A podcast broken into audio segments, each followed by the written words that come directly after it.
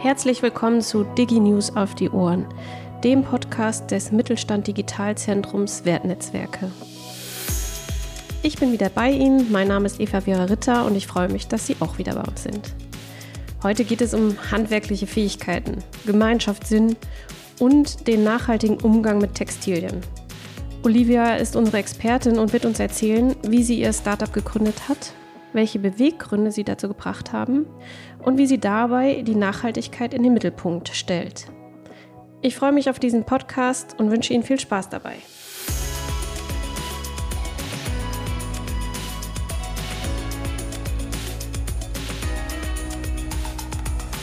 Zunächst möchte ich Olivia unseren Hörern und Hörerinnen vorstellen.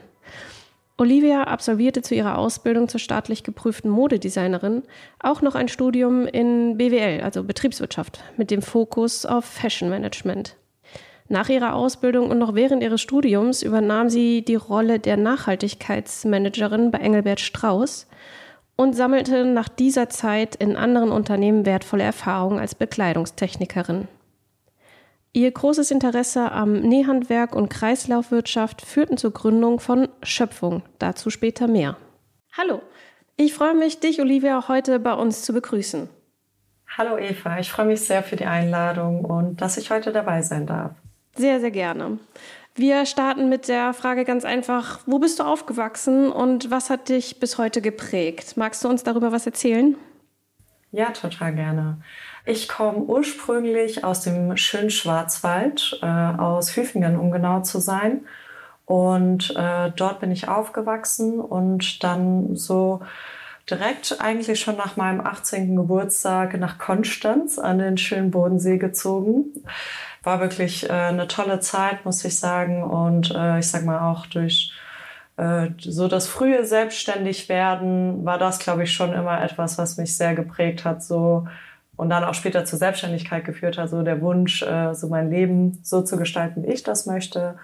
Und ich habe mich auch schon immer für Mode interessiert, also schon, ich glaube, seitdem ich denken kann tatsächlich, haben meine Barbies von mir äh, tolle Upcycling-Couture-Mode schon bekommen. Okay. So dieser Wunsch danach, Modedesign zu machen, war tatsächlich schon immer da. Also ähm, so eine Realschule fing das an und ich habe mich auch gerne äh, zu der Zeit natürlich sehr extravagant gekleidet und war bestimmt auf jeden Fall für Außenstehende eine lustige Phase. Okay. So äh, hat das irgendwie immer mein Leben begleitet, also viel kreativ sein und irgendwie immer schauen, okay, was kann ich anders machen oder wie kann ich so machen, dass es mir passt und gefällt. Also hat sich quasi schon in frühen Jahren so der Weg ergeben, dass du der Bekleidungsbranche im weitesten Sinne quasi gefolgt bist. Ja, total. Toll. Ähm, was ist die größte Überraschung, die du in den letzten Monaten erlebt hast und warum?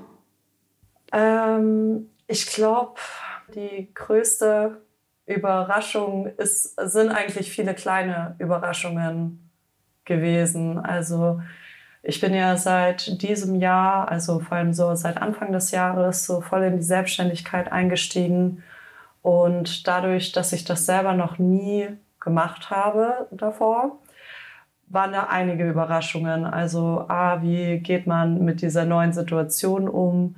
Nicht mehr von außen den Rahmen zu bekommen, was man äh, zu tun hat und sich das wirklich so ein komplettes Konzept selber auszudenken und äh, sich selber auch nochmal neu kennenzulernen, irgendwie, wie man sich strukturiert und gerade in Phasen, wo, wo es viel Arbeit ist und man wenig Ausgleich hat. Und das war für mich irgendwie äh, schöne Überraschungen auch, also wie gut ich am Ende doch damit klargekommen bin. Aber natürlich auch äh, spannende neue Aufgaben, mit denen man irgendwie nicht gerechnet hat. So, das, äh, das war auf jeden Fall eine spannende Reise bis hierhin. Und ich würde sagen, so die Kleinen ergeben das Große. Ja, und wie ähm, bist du zu dem Entschluss gekommen, dein Label äh, zu gründen? Also der Name ist ja Schöpfung, total spannender Name, auch ein bisschen extravagant finde ich fast. Ähm, ich habe mal direkt gegoogelt, als ich mich quasi vorbereitet habe und dachte, heißt ja cool. Ähm, also wie bist du dazu gekommen? Was hat dich äh, veranlasst, das ins Leben zu rufen? Also ich bin ja quasi 2015 in meine Ausbildung gestartet als Modedesignerin und habe dann auch mein Studium nebenher absolviert. Und für mich war dann, je mehr ich so in diese Materie eingestiegen bin, halt klar, okay, Nachhaltigkeit interessiert mich total.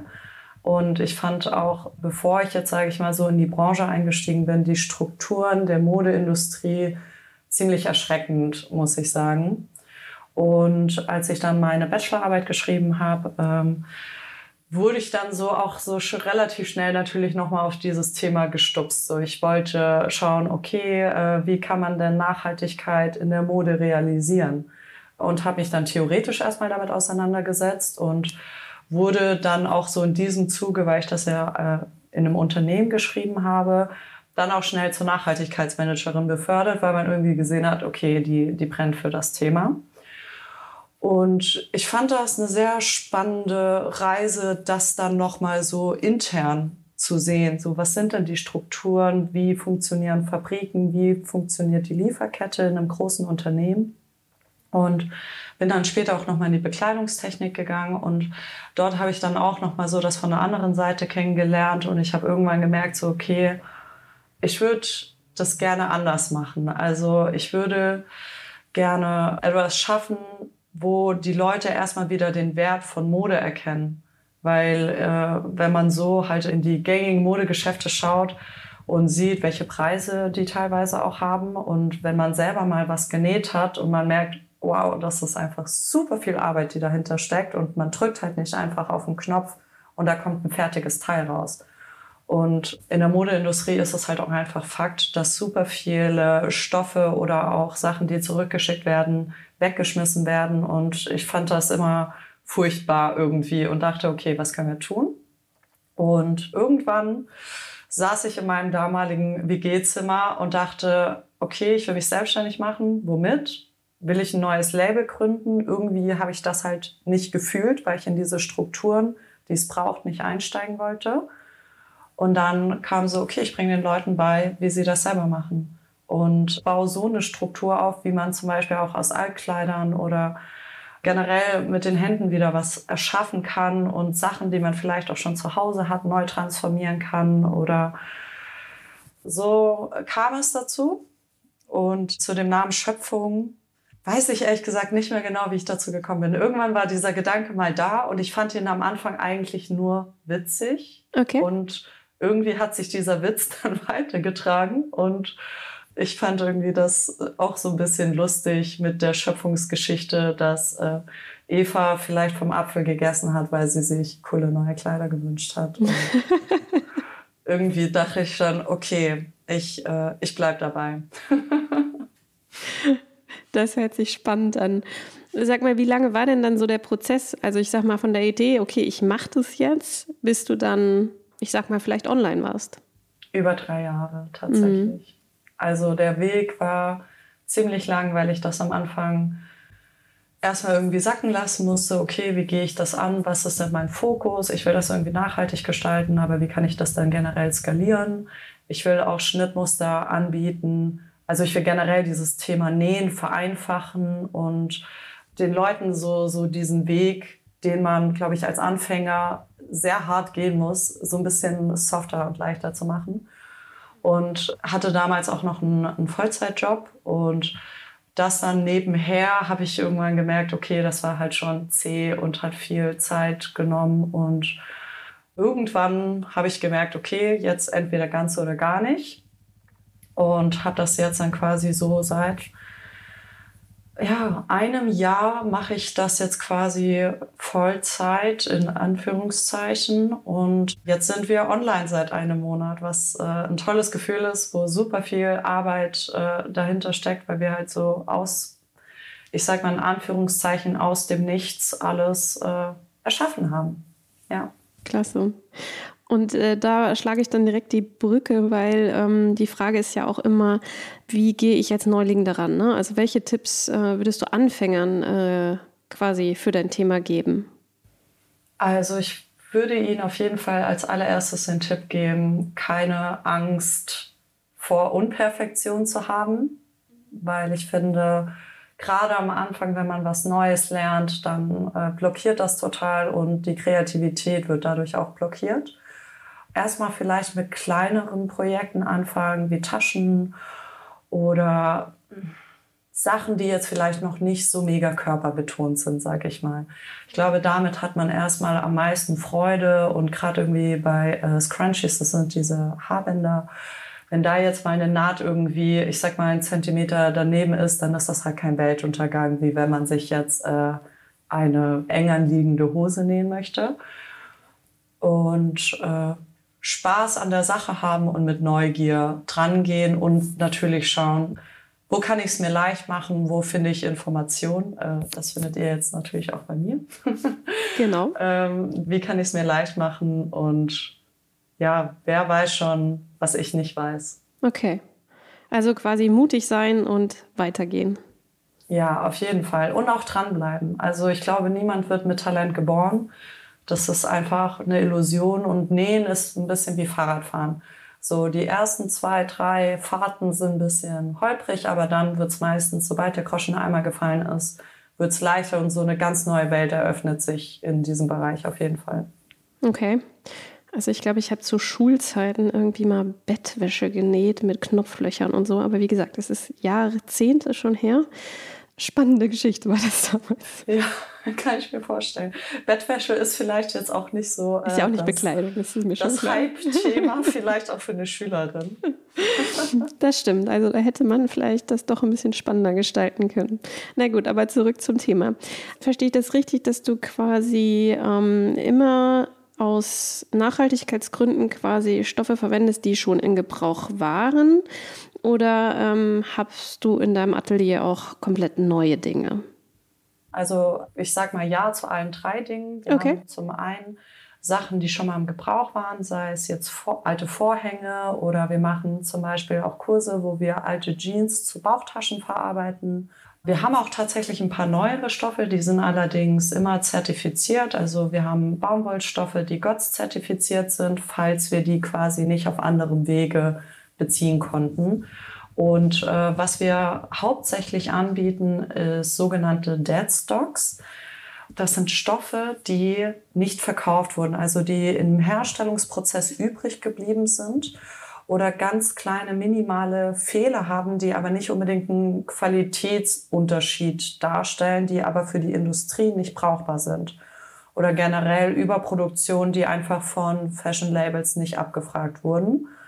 Und ich habe jetzt momentan einen Lieferanten, mit dem ich zusammenarbeite, der quasi auf Deadstock-Jagd geht, vor allem auch in Norditalien und das dann bündelt und über diesen Lieferanten kaufe ich dann auch Meterware ein. Und somit ist fast alles, was wir anbieten, dadurch auch Upcycling. Mhm. Okay, das heißt, ich höre daraus, du bietest Nähkurse an. Ähm, machst du das online oder physisch? Wie ist das bei dir? Sowohl als auch. Also mhm. bei mir kann man Nähboxen kaufen. Da habe ich verschiedene Paketvarianten, je nachdem, was man gerade so möchte. Wenn man zum Beispiel schon Stoff zu Hause hat, kann man sich bei mir auch nur ein Schnittmuster bestellen. Dann haben wir einmal noch die Variante, wo quasi so ein komplettes Nähkit drin ist, wo dann das Schnittmuster drin ist, Stoff, Garn, Zubehör, je nachdem, was man bestellt hat. Und dann haben wir sogar noch die Variante für die Menschen, die wenig Zeit haben. Da haben wir auch alles in der Box enthalten, aber zusätzlich schneiden wir dir alle Schnittteile in deiner Größe zu. Heißt, man äh, spart sich unglaublich viel Zeit und äh, manchmal auch Nerven, je nachdem. Äh, das ist nicht so die liebste Tätigkeit, was ich so rausgehört habe unter den Nähbegeisterten. Und das bekommt man dann so zu Hause, nach Hause. Man muss einfach nur sich an die Nähmaschine setzen und nähen. Und zu jeder Box gibt es auch immer ein Tutorial dazu. Also entweder eine PDF-Anleitung oder eine Videoanleitung, je nachdem, welcher Lerntyp man ist und was man einfach lieber hat. Und darüber hinaus haben wir bei uns in Köln im Atelier auch die Möglichkeit für Live-Kurse. Die finden auch so zwei bis dreimal die Woche aktuell statt. Ui, das ist ja schon äh, eine gute Frequenz. Ja, auf jeden Fall. Also ich glaube, für manche, die noch nie damit Berührung hatten und keine Nähmaschine haben und das einfach mal ausprobieren wollen, ist das natürlich so glaube ich, ein ganz guter Weg, auch mal äh, da persönlich sich ranzusetzen. Und bei unseren Nähkursen ist halt auch der Vorteil, Man muss gar nichts selber mitbringen. Man kommt einfach, man bekommt Materialien gestellt, man bekommt die Nähmaschinen gestellt und es gibt auch Getränke und ein, einen kleinen Snack, je nachdem, wie lange der Kurs ist. Okay, das hört sich gut an. ja. Da wäre ich auf jeden Fall dabei. Ich bin eher so der Typ mit allen zusammen und ähm, ja, finde ich persönlich immer ganz spannend, um ehrlich zu sein. Aber durch Corona und was natürlich alle ähm, noch so rumtreibt, ist man immer mit Online-Version natürlich auch gut bedient. Ja, also dann kann man wenigstens dranbleiben. Ich finde, das ist immer eine spannende Sache, wenn man das vielleicht auch noch kombinieren kann. Ja, ich denke auch. Ich glaube, die Frage ist auch, wo, wo steht man in dem Prozess? Also ich glaube, ganz am Anfang kann es vielleicht auch ganz schön sein, jemanden zu haben, der so bei einem ist. Und wir haben auch eine tolle Atmosphäre. Also untereinander ist es auch immer schön. Man hat viel Spaß, man lacht viel und äh, kann sich auch gegenseitig inspirieren. Aber wenn man jetzt einfach so Lust hat zu Hause, weiß ich nicht, bisschen Serie oder Hörbuch hören äh, und dabei irgendwas Kreatives machen, das finde ich auch immer total entspannt, kann man das dann natürlich auch äh, für zu Hause wählen. Mhm. Ja, komme ich zur nächsten Frage. Ähm, was sind denn so deine nächsten Pläne? Unsere nächsten Pläne sind, dass wir auch Metaware anbieten wollen, also Deadstock Metaware und dass wir quasi auch den Weg gehen wollen, selber nach Italien zu fahren und äh, dort mit den Herstellern direkt zu sprechen und uns auch so einen Stock aufzubauen, wo wir dann eben die Stoffe auch auf Metabasis verkaufen können. Also dass zum Beispiel auch Menschen, die jetzt vielleicht keinen Bedarf an einem Kurs haben, sich gütlich tun können und dann vielleicht auch mit externen Schnittmustern mit unseren Sachen was machen können, die vielleicht auch Lust haben, eben nachhaltig einzukaufen. Also zertifiziert bedeutet ja klar, dass es äh, was Nachhaltiges ist, aber es ist halt immer noch was Neues. Und die Deadstocks, das sind halt Ressourcen, die sowieso schon da sind und die brauchen halt keine neue Energie und kein neues Wasser, um erstellt zu werden. Hm. Dann habe ich noch eine allerletzte Frage. Und zwar, mit welcher Person würdest du gerne mal zusammenarbeiten? Das ist eine gute Frage. das kann ich, glaube ich, so gar nicht beantworten. Also äh, kommt drauf an, welcher Bereich denn? ja, da sind äh, jetzt alle Möglichkeiten offen. Also wenn ich jetzt so, also ne, ich habe an staatlich geprüfte Modedesignerin gedacht und dann dachte ich, naja gut, also du wirst mir jetzt hier ja, fünf Namen um die Ohren sozusagen eigentlich. Also ja, schwierig. Ich glaube, äh, die Person, die mich so während meiner Ausbildung am meisten fasziniert hat, äh, die ist leider schon nicht nicht mehr unter den Lebenden. Mhm, okay. Äh, dementsprechend ist das nicht mehr möglich. Das war damals, äh, ich war ein ein sehr doller Alexander McQueen-Fan in meiner Ausbildung.